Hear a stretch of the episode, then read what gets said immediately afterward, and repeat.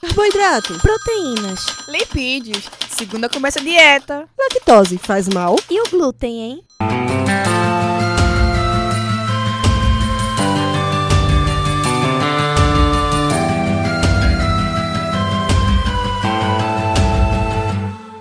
Começa agora mais um Alimenta Cast.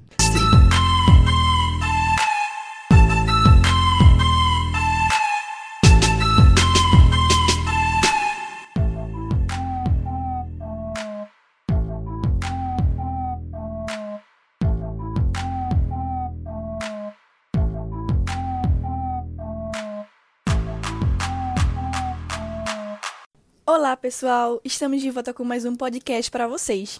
E hoje, nosso convidado é o querido professor Dr. Bruno Severo, também muito conhecido como Dr. Felicidade. Graduado em Ciências Biológicas, Biomedicina, Teologia, Pedagogia, Filosofia, Educação Física e História, é psicanalista clínico, educador sexual, tem especialização em análises clínicas, especialização em psicopedagogia, sexualidade humana, psicologia do esporte, mestrado em micologia pela UFPE e doutorado em microbiologia pela UFPE também, pós-doutorado em medicina tropical e muito mais. Seja muito bem-vindo ao nosso AlimentaCast, programa vinculado ao Container Saúde do Centro Acadêmico de Vitória Sutotão. A temática do podcast de hoje tem o intuito de provocar a reflexão sobre felicidade pós-pandemia. O que podemos esperar para 2021? Um tema importante e mais que atual. Sabemos que, com todos os acontecimentos que ocorreram este ano e as expectativas que nos rodam acerca do ano que se aproxima, nos trazem muitas inseguranças, medos do que está por vir. Mas você que está nos ouvindo, fique ligado nesse podcast até o fim, que iremos conversar sobre muita coisa por aqui. Esperamos que você aproveite o máximo desse conteúdo.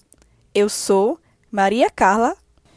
Professor, muito se conhece a respeito das patologias e condições psiquiátricas das pessoas que se consideram infelizes. Entretanto, pouco ainda se sabe, é falado a respeito das pessoas felizes. De acordo com Cloninger, a felicidade é a expressão que traduz a compreensão coerente e lúcida do mundo. Ou seja, a felicidade autêntica requer uma maneira coerente de viver. Sabemos também que existem mecanismos biológicos que envolvem hormônios, neurotransmissores e outras substâncias que podem impactar na sensação da felicidade nas pessoas. Mas para o senhor, professor Bruno, o que seria de fato a felicidade? Como podemos identificar esse estado de espírito em nossas vidas? Primeiramente, eu gostaria de agradecer o convite, né, em participar, né, fico feliz, né, em colaborar também com esse podcast. Em relação ao que é felicidade, né, como é que a gente pode identificar né, em nossa vida a felicidade, eu vou muito ao encontro né, do que Aristóteles dizia lá em 323 a.C. Né? Ele declarou que a felicidade é o sentido e o propósito da vida. Né? Todo o intento e finalidade da existência humana é para buscar a felicidade. Então, sempre a gente está colocando realmente a felicidade né, como aquele propósito que a gente tem na vida. E dentro dessa perspectiva, a gente vê a felicidade como aquele processo de conduzir a vida até aquele ponto de entendimento do que aquilo acontecer, né? É, por que aquilo aconteceu na nossa vida, né? E o porquê de, daquilo ter acontecido. Então é nesse ponto que a gente começa a aceitar o que nos aconteceu como algo necessário, por exemplo, ou pelo menos como importante para o nosso crescimento. Então a felicidade não, não é o, o, o destino, né? Só quando você alcançar algo, mas ela é o próprio caminho. Professor, excelente essa sua resposta, né? Eu compartilho bastante desse seu pensamento e acredito que fez com que a gente possa refletir bastante. Ainda sobre o assunto, um estudo de revisão feito por pesquisadores da USP e publicado em 2007 já revelava que existem alguns fatores que podem influenciar nos níveis de felicidade das pessoas, da população. E diferente do dito popular, essa pesquisa verificou que o dinheiro não traz felicidade. Entretanto, essa pesquisa também demonstra que alguns fatores, como uma vida digna, com o um mínimo de condições de qualidade de vida, afetos positivos, sem euforia, a espiritualidade e a religiosidade, boas relações sociais, extroversão, autoestima, resiliência, entre outras características da personalidade de um indivíduo, são associadas, sim, a níveis mais elevados de felicidade. O senhor concorda com esse estudo? Uma pessoa que não possui essas características pode procurar ajuda e tornar sua vida mais feliz. Essa questão em é, o dinheiro, né? Dinheiro traz felicidade, né? A ciência da felicidade mostra que o bem-estar e a felicidade está muito voltado para o ser e não para o ter, né? O ser grato, o ser solidário, né? É, o ser compassivo, né? É mais relacionado realmente ao ser. O ter, né? Várias pesquisas mostram que é necessário é, para as condições básicas, né? Então ninguém vai ser feliz se caso não tenha dinheiro, né, para comprar comida. Ninguém vai ser feliz se não tiver dinheiro para as necessidades básicas, para comprar um medicamento, né, para pagar é, um, um, um, tratamento. Então ninguém vai ser feliz dessa forma. Realmente, aí o dinheiro tem uma, uma relação com a felicidade, mas é, é nisso. Né? Então, muitas pessoas, tem várias pesquisas que mostram que muitas pessoas que têm muito dinheiro não são felizes. E tem pessoas que têm muito pouco, né? E com esse pouco, eles observam e promovem aí a felicidade. Né? É uma coisa que está muito relacionada também é a questão da frustração. Né? A frustração é inevitável, né? mas a gente deve, não deve evitar a frustração, e sim abraçar e aprender com ela. Né? Ela faz parte da nossa vida, faz parte do que somos, diz muito sobre os nossos sonhos, as nossas metas e nos ajuda a crescer. Né? Basta a gente explorar e escutar atentamente o que a frustração tem a dizer mas o que a gente não pode é carregar essa frustração para o resto da vida. Então, essa questão do dinheiro, ah, eu só vou ser feliz quando eu ganhar na loteria. Aí a pessoa fica frustrada porque não tem dinheiro. Né? Então, felicidade não está naquilo que nós temos, né? é, em quantia de dinheiro. Né? E um, um fator muito importante para a gente trabalhar essa questão é a gratidão. A gratidão foca no que a gente tem e não naquilo que nos falta. Porque sempre a gente está colocando a felicidade em algo que a gente não tem. Eu só vou ser feliz quando eu ganhar na loteria. Eu só vou ser feliz quando eu conseguir né, fazer aquela viagem que eu tanto quero. Eu só vou ser feliz quando eu terminar a faculdade. Eu só vou ser feliz. E o si, o si e o si. Sempre a gente está colocando né, o si né, como uma condição para ser feliz. Felicidade não é o ponto final. Felicidade é o caminho que eu faço até chegar né, naquele meu ponto final, que na realidade é meu propósito. É verdade, professor. O ato da gratidão, a prática da gratidão faz toda a diferença na nossa vida, né? Em várias situações que já vivi, já pude presenciar e viver isso de fato, né? O quanto ser grato por pequenas coisas fez minha rotina, o meu dia se tornar diferente. Ainda nessa expectativa, né? O ano de 2020, ele foi sem dúvida um ano desafiador para todos, né? Alguns sentiram mais, outros menos. As sensações que cercaram as pessoas de medo, insegurança, incertezas, entre outros sentimentos e emoções, com certeza foi um gatilho para desencadear doenças como depressão e ansiedade. Por outro lado, também observamos muita evolução no uso das tecnologias, maior cuidado com a higiene pessoal e do ambiente, adaptações que facilitaram a comunicação entre as pessoas e que também nos fez crescer em vários aspectos. É possível utilizar as experiências vivenciadas em 2020 para buscarmos a felicidade? Que dicas você daria para pessoas que sofrem dessas infelicidades constantes para colher dias melhores em 2021? Muita gente pergunta, né, assim, resposta a, em, questão de professor, diga aí dicas para ser feliz, né? Uma das coisas que eu sempre gosto de dizer é que ninguém vai ser feliz o tempo todo. Ninguém vai ser feliz o tempo todo. Né? Fuja de uma pessoa que diz que é feliz o tempo todo, que na realidade ela não é. Então, ninguém é feliz o tempo todo. Né? A gente precisa, como ser humano, viver todas as emoções. Ou seja, a gente sente raiva, fica triste, tem medo, né? E tem um momento também de felicidade. Como ser humano, a gente precisa viver todos os momentos. E como dica para a gente né, ser feliz, né, a felicidade já está dentro da gente. Então a gente não pode perder o propósito de vida, porque isso aumenta a nossa resiliência, promove aí a aceitação, né, uma autoaceitação, que pode levar a propósito de vidas mais adaptáveis e criativas. Então sempre a gente está sendo desafiado. Né? Então eu sempre digo que o, a falta de um propósito na vida né, é, a gente coloca como desespero. Né? O desespero é a presença do sofrimento sem a presença de um propósito. Então, tudo que acontece na minha vida, eu sempre procuro um sentido. Eu sempre faço essa pergunta: o que essa situação pode me ensinar? Então, a partir do momento que a gente observa, foca no que a gente tem e não no que nos falta, e começa a aprender com as adversidades, com as dificuldades, a gente começa a viver realmente uma autoaceitação. É o que está acontecendo até na pandemia, né? A gente está promovendo muito aí um autoconhecimento. Então, a dica para ser feliz é viver sua essência. Né? Uma, uma música né, que todo mundo conhece, viver e não ter vergonha de ser feliz, porque muitas vezes nós temos vergonha de demonstrar a felicidade ou de promover a felicidade na gente. Então, não tenha vergonha. Se você tem vontade de cantar, cante. Se você tem vontade de pintar, pinte.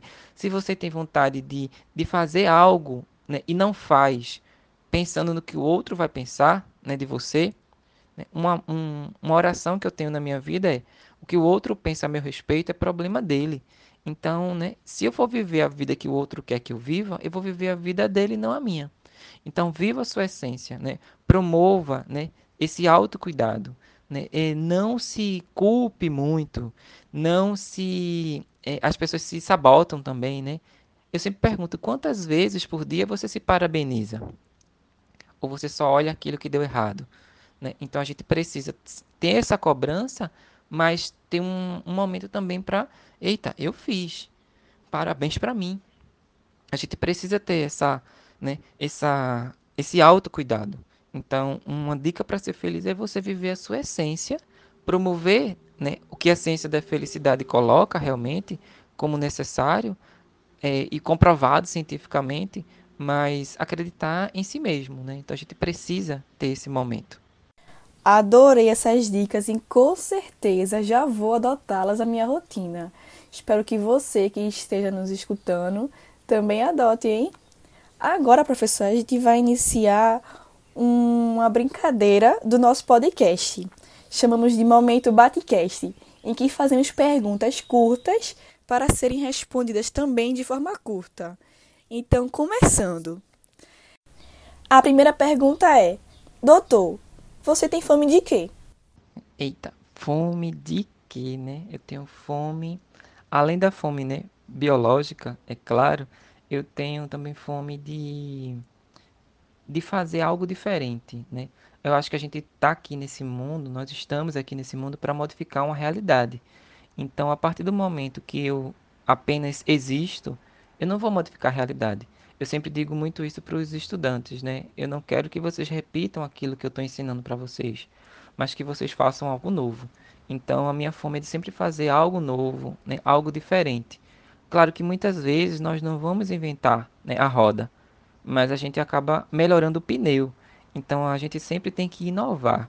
Né? Uma das coisas que eu coloco dentro do campo da felicidade, que é a minha fome nesse momento é de mostrar para as pessoas que é possível ser feliz mesmo nas adversidades, é, mostrar que o índice natural que a gente tem de felicidade, né, o índice natural de qualquer pessoa no, no campo da felicidade, ele pode sim ser elevado, mas não, não necessariamente alterado de forma permanente. Como eu falei, ninguém vai ser feliz o tempo todo. Então existe em nós um ponto de ajuste. E eu quero trabalhar muito esse ponto de ajuste. A felicidade não cresce sem cuidados. Ela vai ficar estabilizada. Então existem exercícios básicos de felicidade, a oração, a gratidão, a compaixão, né, a espiritualidade.